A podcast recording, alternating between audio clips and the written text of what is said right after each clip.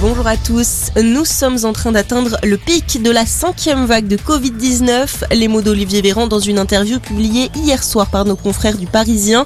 Le ministre de la Santé précise toutefois que de nouvelles restrictions ne sont pas à l'ordre du jour, mais pourraient le devenir si les contaminations atteignent un plateau élevé et si la pression hospitalière s'intensifie. Troisième et dernier tour, les Calédoniens ont commencé à voter depuis 7 heures heure locale concernant l'indépendance du territoire d'outre-mer. Lors des deux premiers tour de ce référendum, le non l'avait emporté. À noter que les indépendantistes ont annoncé boycotter le scrutin. Ils ont estimé impossible l'organisation d'une campagne dans le contexte de la crise sanitaire. Yannick Agnel, mis en examen pour viol et agression sexuelle sur mineur de 15 ans, le nageur ancien champion olympique a été placé sous contrôle judiciaire hier.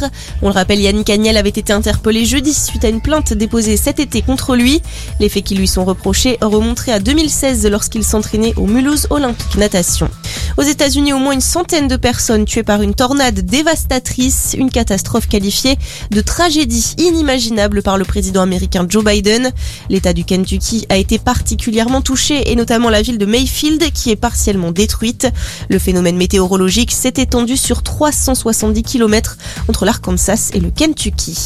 En rugby, début mitigé pour nos clubs français en Coupe d'Europe. La seule réussite est pour le Stade toulousain. Toulouse s'est largement imposé à Cardiff 39 à 7. Clermont a perdu à domicile contre l'Ulster 29 à 23. Montpellier n'a rien pu faire contre Exeter, défaite 42 à 6.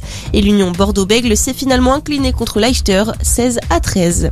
Et puis elle s'appelle Diane Lair, Miss Île-de-France, a raflé la couronne hier soir. Elle succède donc à Amandine Petit et devient la 92e Miss France.